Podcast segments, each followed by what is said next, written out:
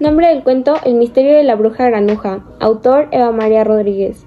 Narrador Valeria Larcón Tobar. Valor ayuda. La bruja granuja era la bruja más conocida del lugar.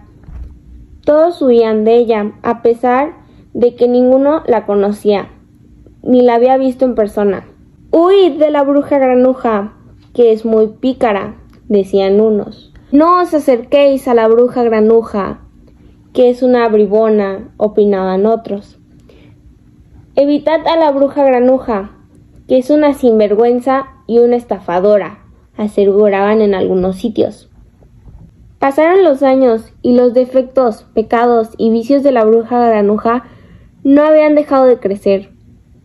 Decían de ella que era una ladrona, una canalla, una timadora, una miserable y una golfa.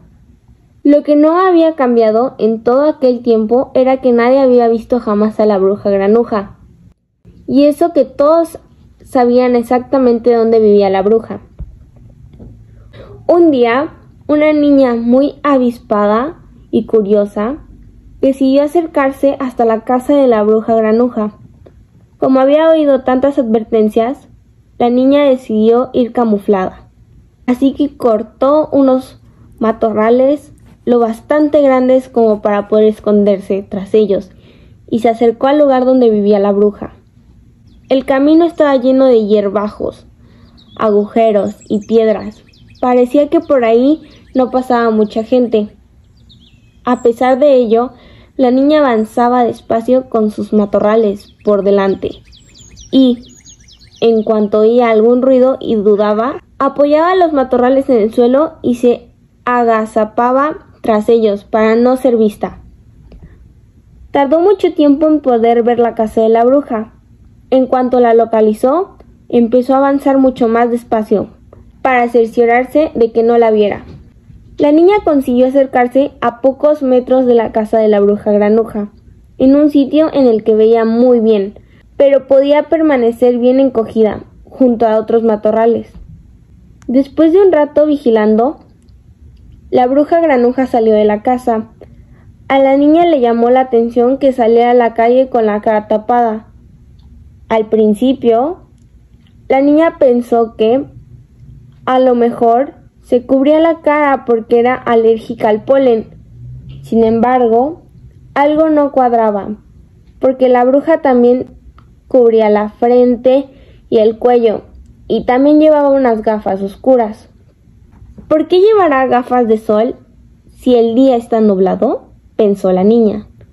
¿Tendrá algún problema con la luz? Pero justo en ese momento, una racha de aire se llevó por delante el pañuelo con el que se cubría la bruja, y al intentar sujetarlo se le cayeron las gafas. ¿Qué? gritó la niña, poniéndose de pie, visiblemente impresionada.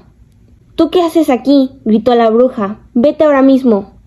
Tienes la cara llena de granos, exclamó la niña. Son enormes.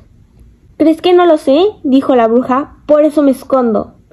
Y por eso te llaman granuja, dijo la niña.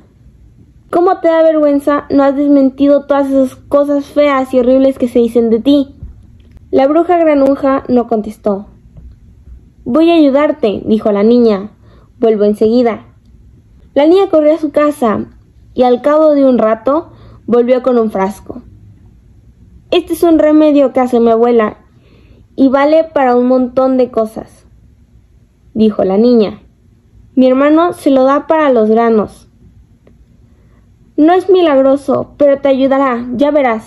La bruja granuja se dio el ungüento que la niña le había ofrecido. En pocas semanas los granos empezaron a sanar. Cuando la bruja granuja se sintió mejor, empezó a salir de casa, acompañada de la niña, que se la fue presentando a todo el mundo. Cuando la gente empezó a escuchar la historia, se sintió muy avergonzada por haber hablado así de alguien que no conocían y por alimentar rumores. A partir de entonces, la bruja y la abuela de la niña se asociaron y empezaron a comercializar aquel remedio para los granos que funcionaba tan bien y colorín colorado, una nueva historia ha empezado. Se denomina ayuda a una cooperación, un auxilio o una asistencia existen innumerables tipos de ayuda, de acuerdo al contexto, ya que el ser humano es un ser social y siempre establece vínculos con sus semejantes. En muchas de estas relaciones se brinda o se recibe ayuda. La reflexión de este cuento es de que no hay que juzgar por las apariencias y es mejor conocernos y ayudarnos entre sí.